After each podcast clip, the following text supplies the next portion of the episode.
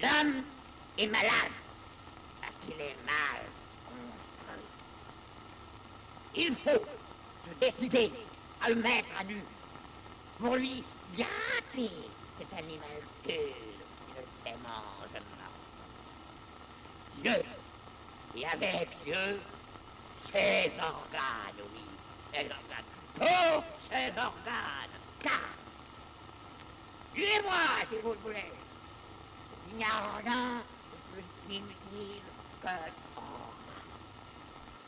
Cara, vamos lá, vamos começar logo porque. Boa noite, hoje é boa noite. Como é que vocês estão? Não, não vou ser tão indelicado apesar das peculiaridades da circunstância, né? Mas é uma coisa que nunca fiz que é gravar esse episódio antes da hora de lançar o ar, né? Vou gravar um. tô confessando que vou gravar na quarta para lançar na quinta. Por quê? Porque amanhã eu vou dar uma viajada. Vou dar um pulo na praia com todas as medidas de segurança, como disse meu grande amigo, assim, cuidado com a areia, e é isso mesmo. Não, não entre muito em contato com a areia, mas tomando todas as precauções possíveis, vou dar uma viajada amanhã e não vou ter tempo de gravar isso aqui amanhã, eu acho. Vai ser a correria do bem. Hoje foi uma correria diabólica.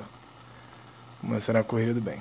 Então o episódio de hoje é gravado numa pegada kafkiana, assim.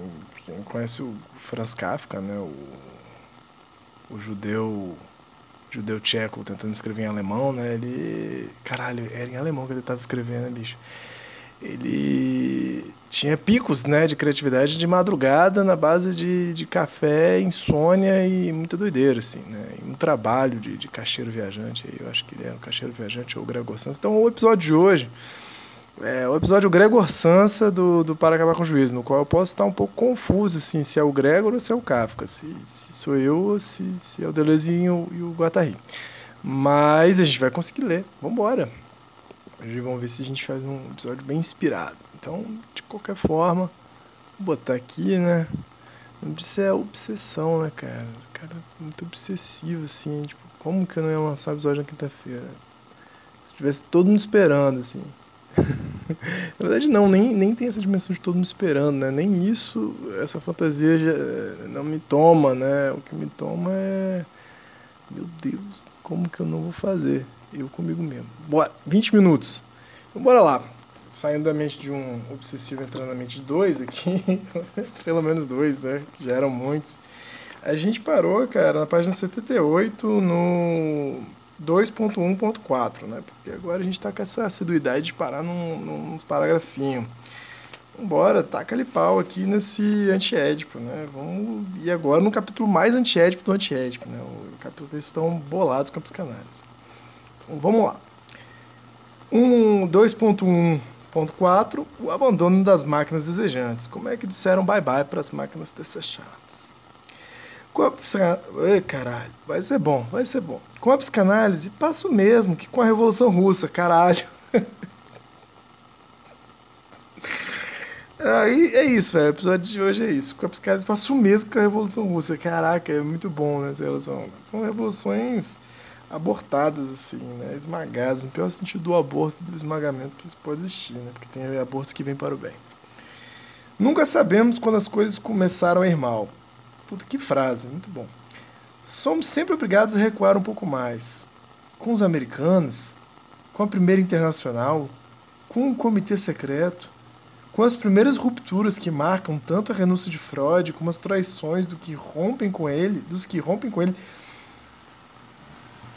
com o próprio Freud, desde a descoberta de Édipo, descoberta entre aspas aqui.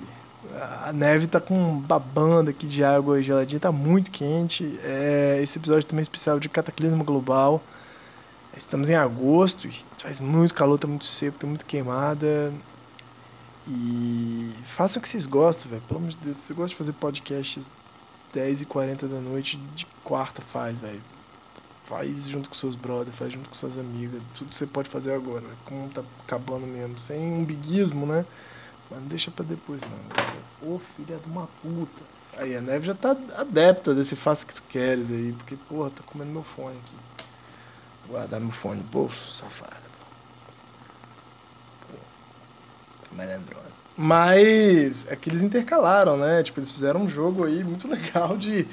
Você não sabe se eles estão falando da Revolução Russa ou da psicanálise, né? Que, tipo, tinha um bonde. Revolução Russa eu sei um pouco menos que história da psicanálise, né? Que o que eu ouvi também de história psicanálise, eu ouvi da boca do Freud, dos dedos, né? da pena de Freud. Pena, pena é um termo bonito, né? Da pena dele. Tem uns escritos, né? Vira e mexe, ele para assim, eu vou contar minha historinha, minhas desavenças com Jung, minhas desavenças com Adler. É muito bom. Na verdade, é um bando de macho fazendo fofoca, né? E ciência. Às vezes misturam tudo aqui, né? É, mas é isso, picuinha de homem na Revolução Russa e na psicanálise.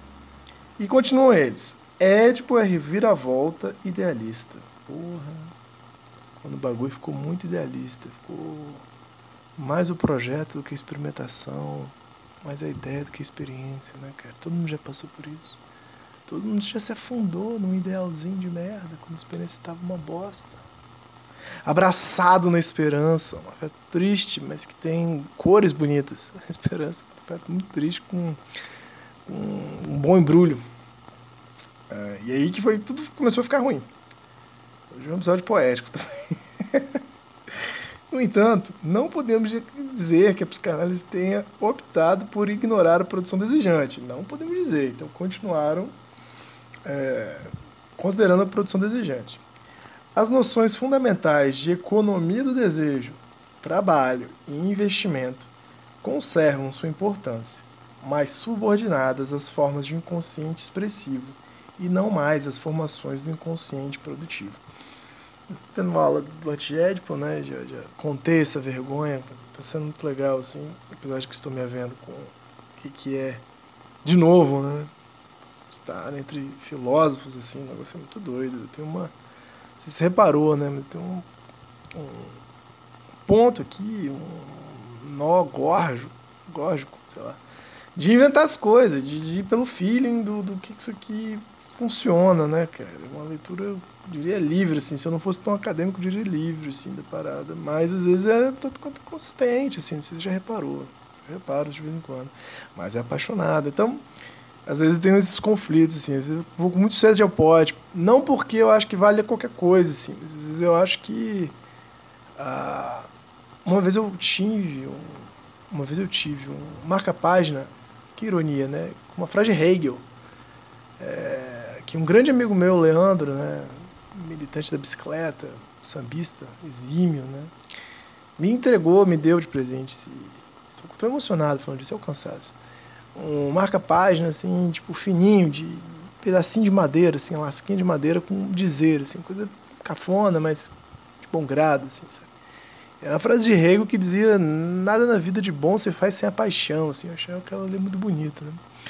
Então, no meu esforço, isso aqui é uma autoanálise que eu estou fazendo aqui com você, é uma autoanálise com você.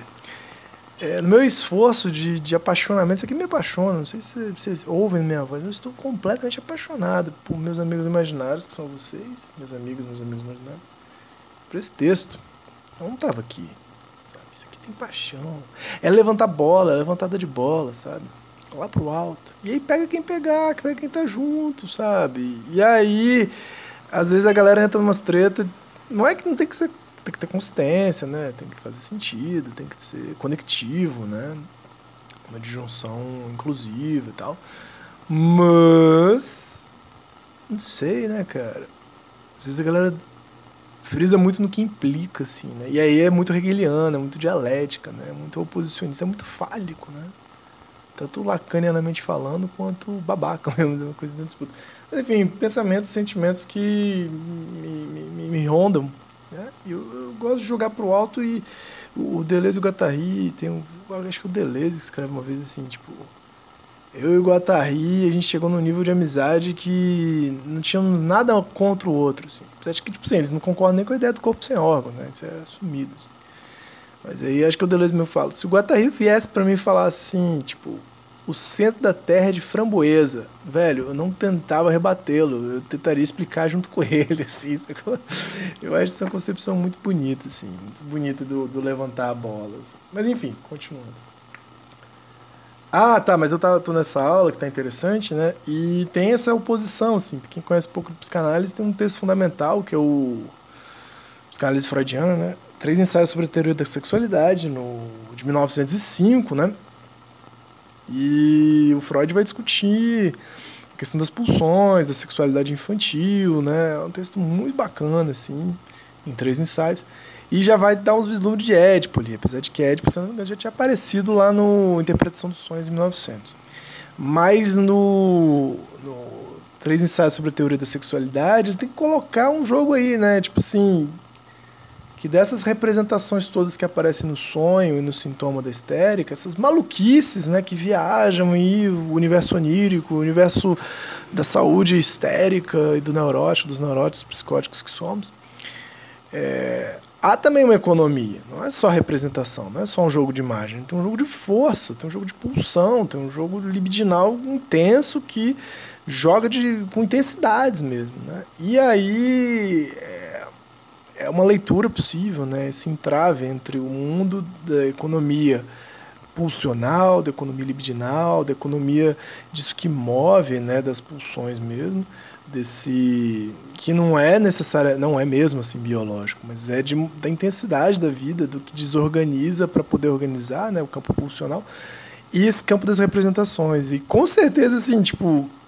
o Deleuze e Guattari estão muito assim associando a, a, o, inconsciente, o desejo as pulsões, assim, e nas representações. Isso aqui é toda bagunça. Assim. Mas tudo é uma força que se conecta, né? A força libidinal é essa força que se conecta. Antes que monta imagens. Assim, ela monta imagens também, mas isso é posterior. Pelo menos assim entendo. Então está entrando nessa discussão, né? Quando é que vai mal? Então talvez vejam isso, né? Se eles não estão indo em direção a, a dar uma cutucada, cutucada, cutucada funda, cutucada gostosa. É, uma cutucada funda gostosa, por favor. Não pode ser uma cutucada funda é, maliciosa. Maliciosa pode, maldosa. É, vamos lá.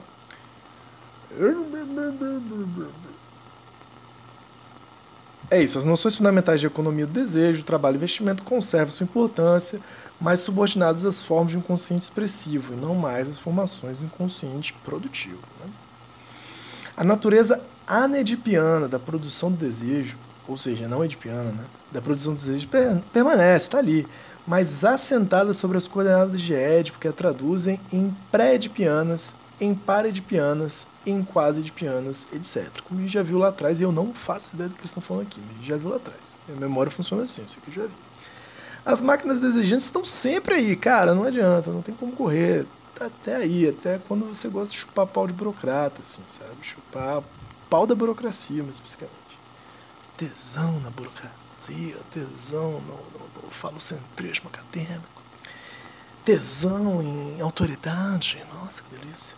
Mas só funciona atrás das paredes do consultório.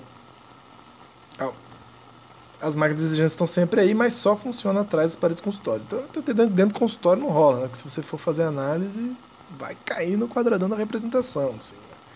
Um tipo de análise, né? um tipo de gabinete estrangulamento do consultório. Nada contra o consultório, trabalho com isso. Atrás do muro ou nos bastidores, é este o lugar que o fantasma originário concede às máquinas desejantes, quando ele tudo assenta sobre a cena de piano. Essa frase ficou muito bonita e muito difícil de entender, de porra nenhuma. E tem a notinha de rodapé. 3. Sobre a existência de uma pequena máquina no fantasma originário, entre aspas. Existência essa sempre dissimulada. Ver Freud, eu vou ler em francês aqui. Un cas de paranoia qui contradisait la théorie psychanalytique de cette affection, de 1915. Revue française de psicanálise, 1935, sei lá. E aí tem em alemão aqui, que é um pouco mais zoado, que não vou. É um caso de paranoia que contradiz a teoria psicanalítica de certa afeição. Não, de, dessa afeição. Bom. Enfim. Então, tretas com fantasma originário, seja lá o que seja isso. Enfim, até imagino que seja, mas muito cansado para poder sequer me importar de dizer sobre isso. Não que eu esconda alguma coisa, só não tenho paciência agora, nem moral, nem vontade. Nem por isso elas deixam de fazer uma algazarra infernal. Olha só, as máquinas desejantes estão ali, né? A tal ponto que o próprio psicanalista não pode ignorá-las mas sua atitude é sobretudo de denegação. Tô, tô meio atrás dessa palavra aqui, cara. Porra. Olha que interessante. Fabrício, sei que você nunca ouve isso, cara, mas ó, apareceu aqui, cara. Ainda está muito embrionário minha paixão, meu interesse por essa palavrinha aqui, né? Mas que aparece no Fanon, aparece no Lélia Gonzalez. Fabrício me deu uma pequena aula e falou que tem, tem jogo com a perversão, né? Muito bom. Vamos estudar. Paixões estão chegando aí, assim se constrói. Eu não vou abrir não, senão estraga. Não vou falar disso não. Até porque eu não sei. É, mas sua atitude é sobretudo de denegação, né? Quando as máquinas desejantes aparecem ali, vai-se embora. Sim, tudo isso é verdade, mas apesar disso, não deixa de ser papai e mamãe. Muito bom. Não, tá certo, cara. Porra, o governo tá uma merda, assim, né? Tá tudo uma bosta, a gasolina tá sete conto, e a gente ainda depende dos modelos de gasolina, você depende de trabalho. Mas assim, né? Essa sua vontade de não trabalhar, será que não é uma desavença com o papai? com sua mãe? Ou ainda, será que não é uma insubordinação, insubordinação significante com relação à lei, né? Um, um, uma recusa à castração? Não, tá uma merda mesmo, porra. Tá, tá ruim pra caralho. Para, porra. Tá pra você também. Tá ruim pra tudo. Então para de enfiar papai e mamãe nessa merda. É... Papai e mamãe é lei, né? Mas, caralho, lembrei de um conto do Caio Fernando Abreu, que tá no Morangos Mofados, eu acho. Se não tiver no Morangos Mofados, tá nos Dragões Não Conhecem o Paraíso, que são os dois livros que eu conheço do, do Caio Fernando Abreu. Que uma analisanda, ela tem uma epifania fodida, assim, com uma ameixa, sacou? Acho que com uma ameixa, assim, que ela leva uma ameixa pro analista, assim. Só que ela chega, a primeira coisa que ela fala pro analista é, é que ela repara que o analista foi de meias trocadas, assim, pro consultório.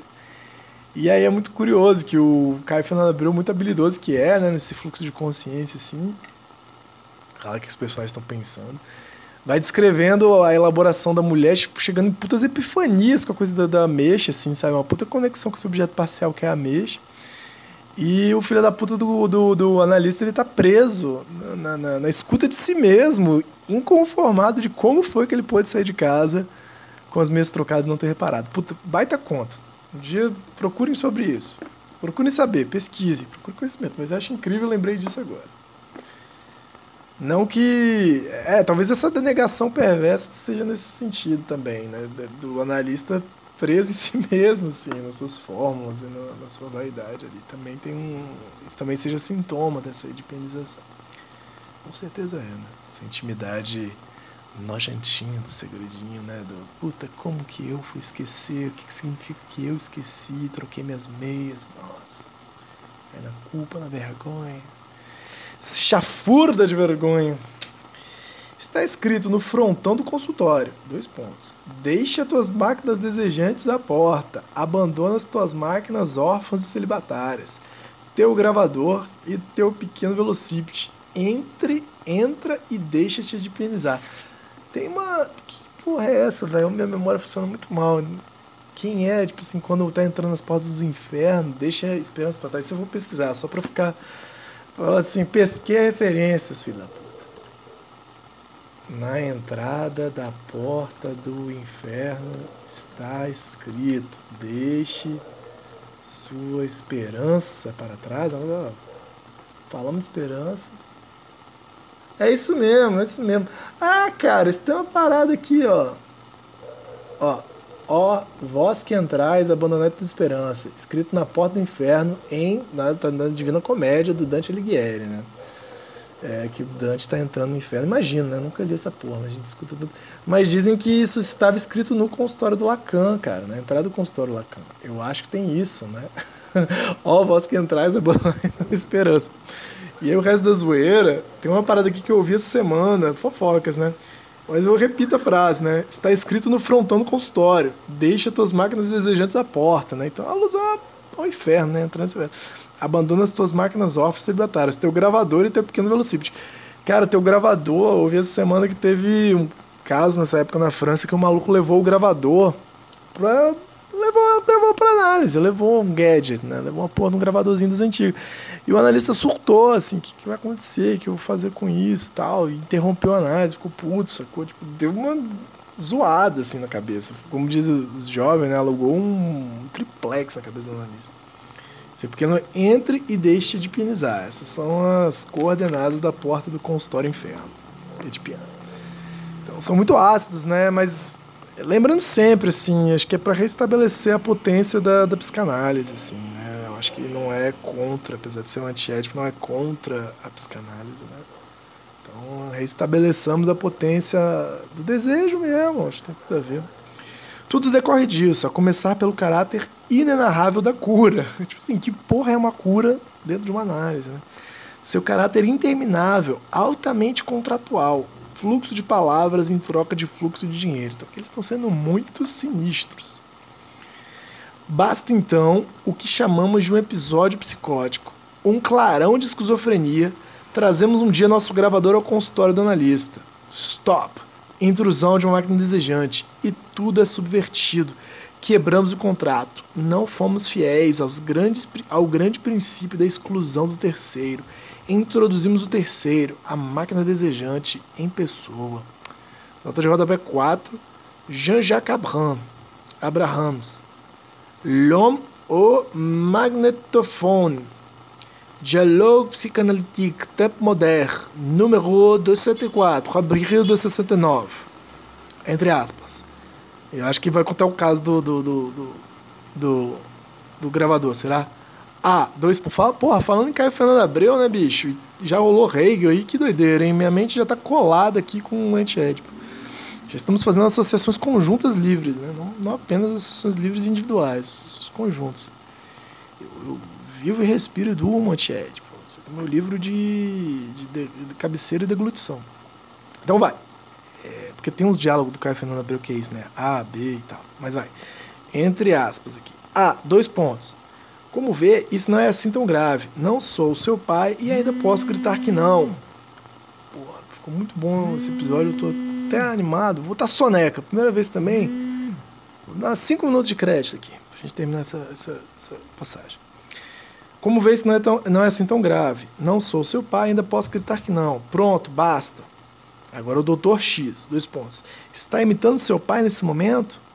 A, dois pontos. De modo algum, mas o seu sim, aquele que vejo nos seus olhos. Nossa, ó, enquadrado, hein? E aí segue o Dr. X. Você está tentando fazer o papel de três pontinhos. E A responde: Você não tem o poder de curar as pessoas, você só pode impingnar, impingir a elas os seus problemas de pai dos quais você não sai.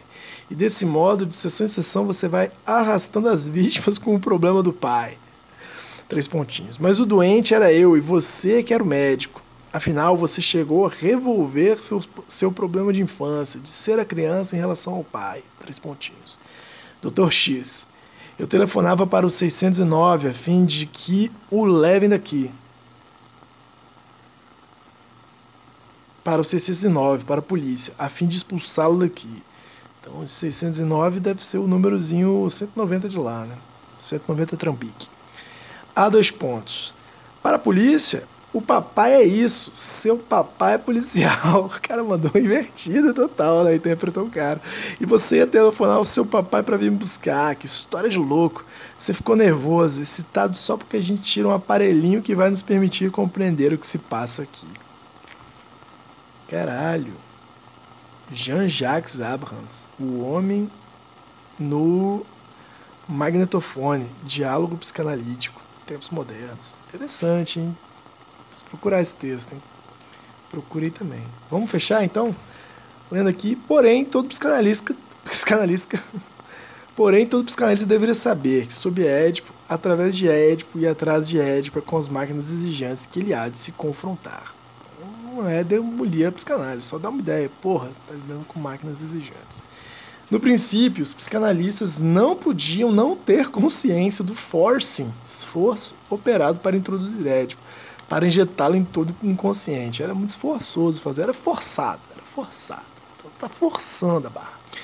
Depois, Édipo se assentou sobre a produção desejante, apropriou-se dela como se todas as forças produtivas do desejo emanassem dele. Safado! Psicanalista tornou-se o cabide de tornou-se o cabide de Édipo, o grande agente da antiprodução do desejo. A mesma história que a do capital. E seu mundo encantado, miraculado. No princípio também, dizia Marx, os primeiros capitalistas não podiam não ter consciência. Caralho! Muito bonito, hein? Muito bonito. Porra. Terminei o episódio torto aqui. Meu corpo estava sem óculos aqui, todo desfalecido, virado no braço da poltrona aqui, falando com vocês nesse celular suspenso no, no, no copinho vazio.